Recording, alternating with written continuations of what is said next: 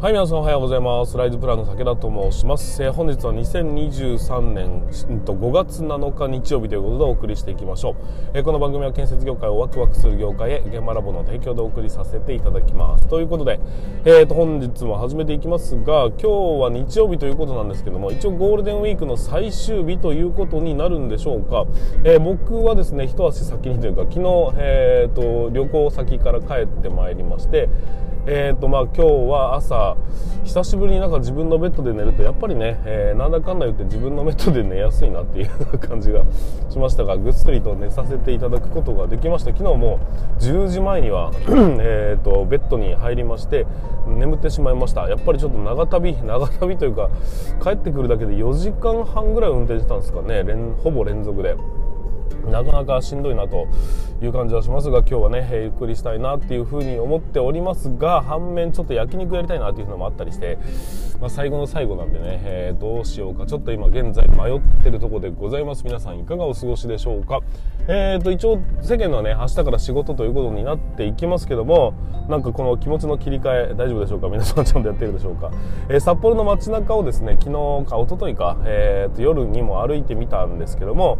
なんかこうあれですねまあ昼にも歩きましたし夜にも歩きましたがなんか昼夜問わずどっか国家で工事やってるなっていうような印象を受けました。ゴールデンウィークなんだけどやっぱりあのー忙しい時は忙しいんだなっていうふうに思ったりまあこういう時にしかできない工事もあるんだろうなと思ったりやっぱりまあ根は建築屋らしくてですね、えー僕の目には、えー工事現場という工事現場あとは発火のババババババって音だったり酒屋さんがこう、えー、とコテで押さえるシャーっていう音だったり、まあ、そういうのが聞こえてくるとちょっっとね耳耳がいってしまいますし目がいってしまうというようなところもあるんで。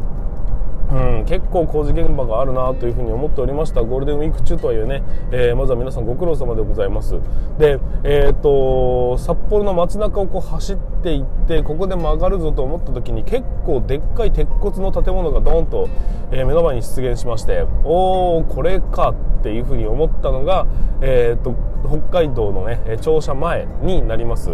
あの大成建設の 15, 15階建ての鉄骨の建物というような感じでございますがまだね解体とはされ解体されてはいませんでしたがタワークレーンが2台設置されていてなんかこれから解体されるのかななんていう風な目線で見ておりましたが、まあ、ある意味で、えー風物詩になってしまいそうな感じもありますけどもうん。なんか想像よりもでかかったです。これからまだまだ上がっていくはずだったんだろうなっていうふうなところもありますが、まあ、奥さんとね、えーまあ、そういうこともあるよねっていうふうに、ま、感じました、まあ、ただこのねまあ、ざっと見たざっとねバッと見たんですけどもああいう15階建てまで行ったんですよ。そこからあと13階ぐらい上がるはずだったところをこれから解体するっていうところなんですけども、まあ、確かに不正があったと、まあ、虚偽の報告があったとそういうことに関しましては良くないですし、えー、とそういうのね二度とやってはいけないというふうに思うんですがただ分かっていただきたいのはですねその15階に建てるまでの間全部不正だらけだったのかって言われるとそういうことではないんです。ちゃんとやっぱりね15階まで建てるにあたってはいろんな検討がなされていて、えー、といろんなことに気を使いながら工事は進捗されていったんです。だからその不正があろうがなかろうがやっぱり、ね、そこに技術力は存在していて、えーそこにその不正があろうがなかろうが大変なんですよ。その大変なところをクリアしてきた全てがまあそうですね、えー明るみに出てしまったことによってゼロにもうそもそも全部ダメだったみたいな感じの言い方をされておりますがそもそもあそこまで建てるだけでもすごいことなんですよね。っていうふうには感じました。まあ擁護するつもりはありませんが、まあ、でも少なからずあそこまでのものを建てるっていうことですごいことなんだよという大前提はあっての中でやっぱりね信頼を失うようなことをやってしまうとそれら全ての努力というのが水の泡になってしまうという部分もありますんで、えーどこまでも慎重にいかなければいけないどこまでも誠実にいかなければいけないということをね改めて感じたというような場面でございました。皆さんはどのような感じたか分かりませんが、えーまあですね、えそんな最終日を迎えて、うん、ゴールデンウィーク最終日を迎えております。ということになっております。はいということで本日も、まあ、細々と一応日曜日なんでね、えー、と本気でやろうとは思ってませんが、えー緩やかに進めていきたいというふうに思っておりますので最後までぜひご視聴いただければと思います。はいそれでは本日も準備はよろしいでしょうか。それでは本日も立ち入り禁止の向こう側へ行ってみましょう。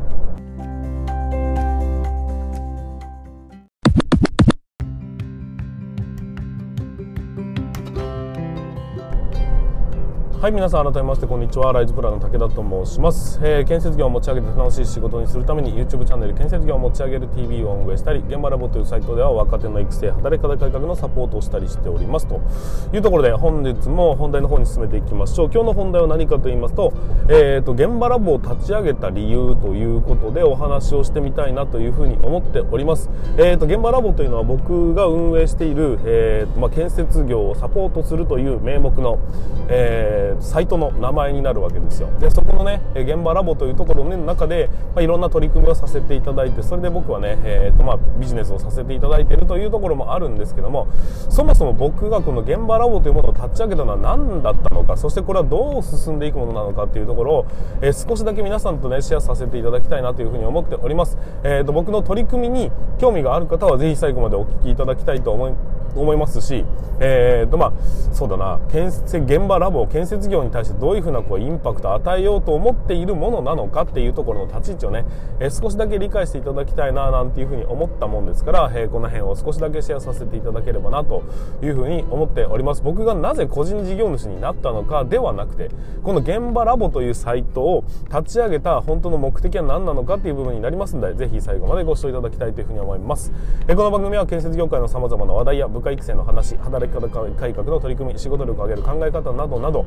車で運転する空き時間を使ってお送りさせていただいておりますので多少の雑音につきましてはご容赦いただきたいというふうに思います。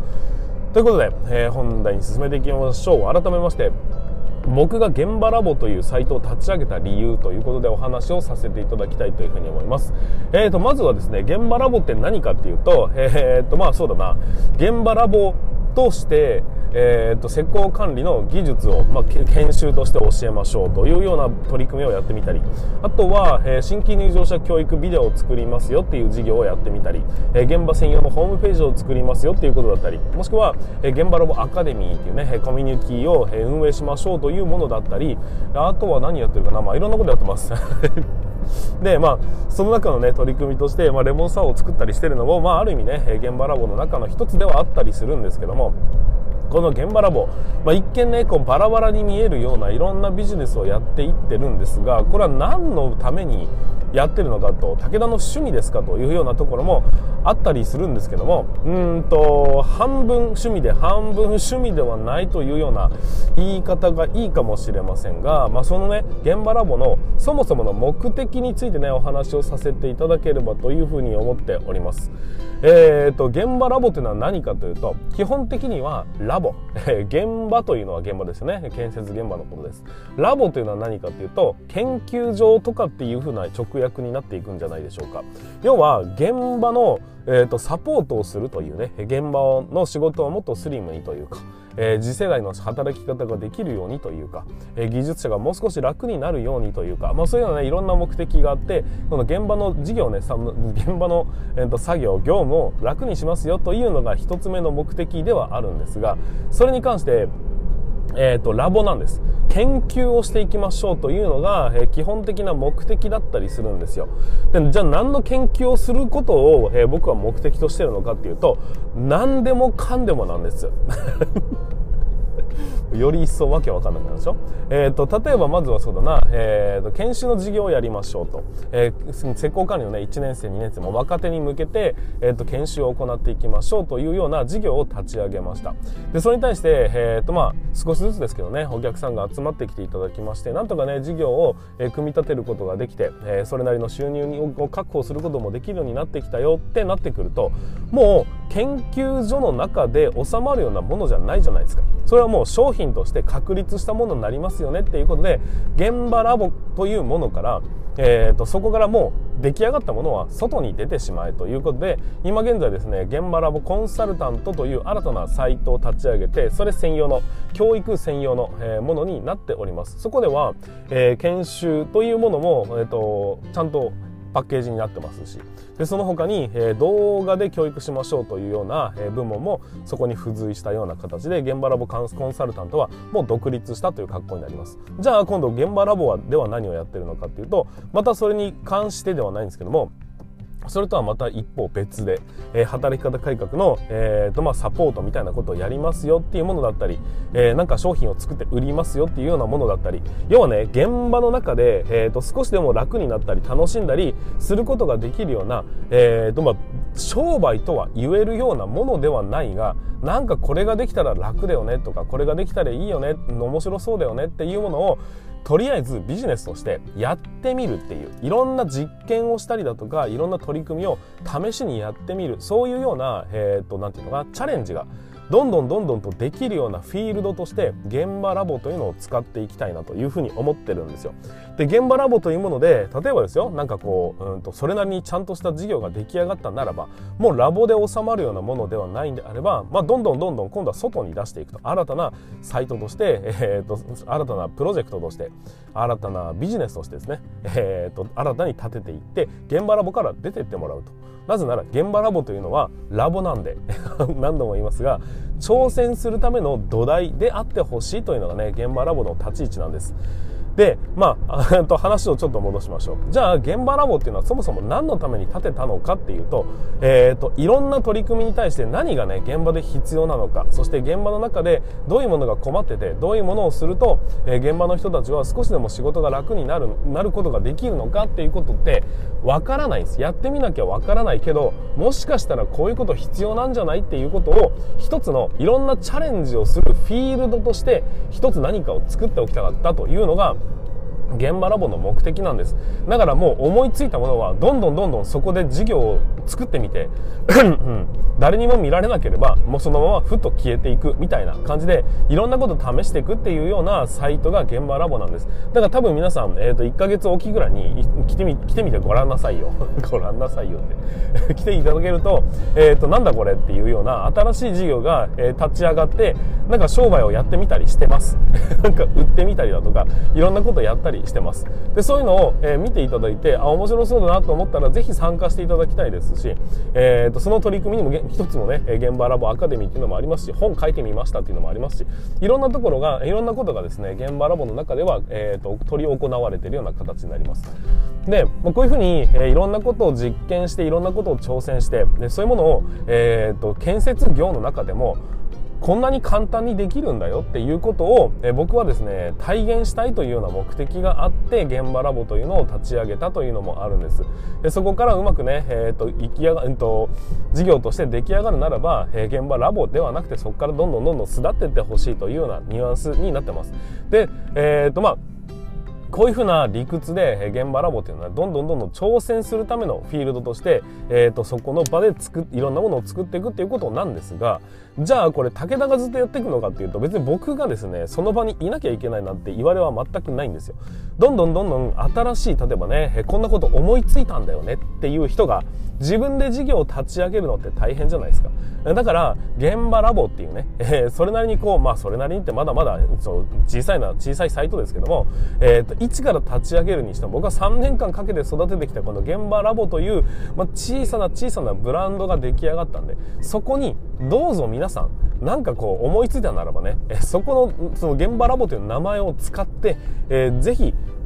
自分のね、挑戦をしてみてほしいっていうふうに思うんです。現場ラボという名前を使って、例えば塩飴を作ってみましょう。それでもいいでしょう。現場ラボの名前をどんどん使ってくれ。少しでもね、えー、挑戦が早く、えーと、進むことができるならば、それもぜひやっていただきたいなというふうに思いますし、現場ラボの名前を使ってこういうものを作ってみたいとか、こういう商売をしてみたい。もうどんどんどんどんやっていってほしいんですよ。で、それに対して、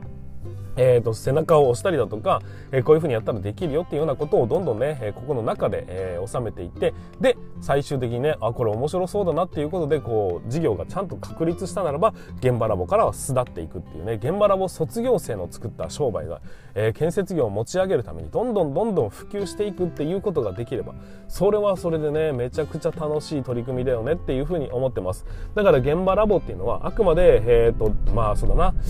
トランポリンに近いようなイメージですけどね、えー、いろんなものをまずはチャレンジしてみるための自由なフィールドであってそこから巣立っていくならば巣立っていけばいいしずっとそこに入り浸りたいならそれでも全然構いませんが、えーと、いろんなことに対して、えー、臆せず臆さず、えーと、挑戦をしていくそういう土台になるべく立ち上げたのがこの現場ラボというサイトであり現場ラボというブランドだというふうに思っていただければというふうに思います。最終的にはね僕はそこには、えー、存在しなくなりますし勝手に皆さんやってくださいというような状態が僕は理想形だというふうに思ったりしてるのでそういうふうな取り組みを、えー、一つ面白いんじゃないかなっていうことで、えー、立ち上げたものでございますのでぜひ皆さん何か、えー、チャレンジしたいことがあったり、えー、自分でやるのはちょっと重たいよなっていうふうに思うものがあるんであれば、えー、そちらの方で何か事業を立ち上げてみるっていうのも一つ一興なのではないかというふうに思います。なんか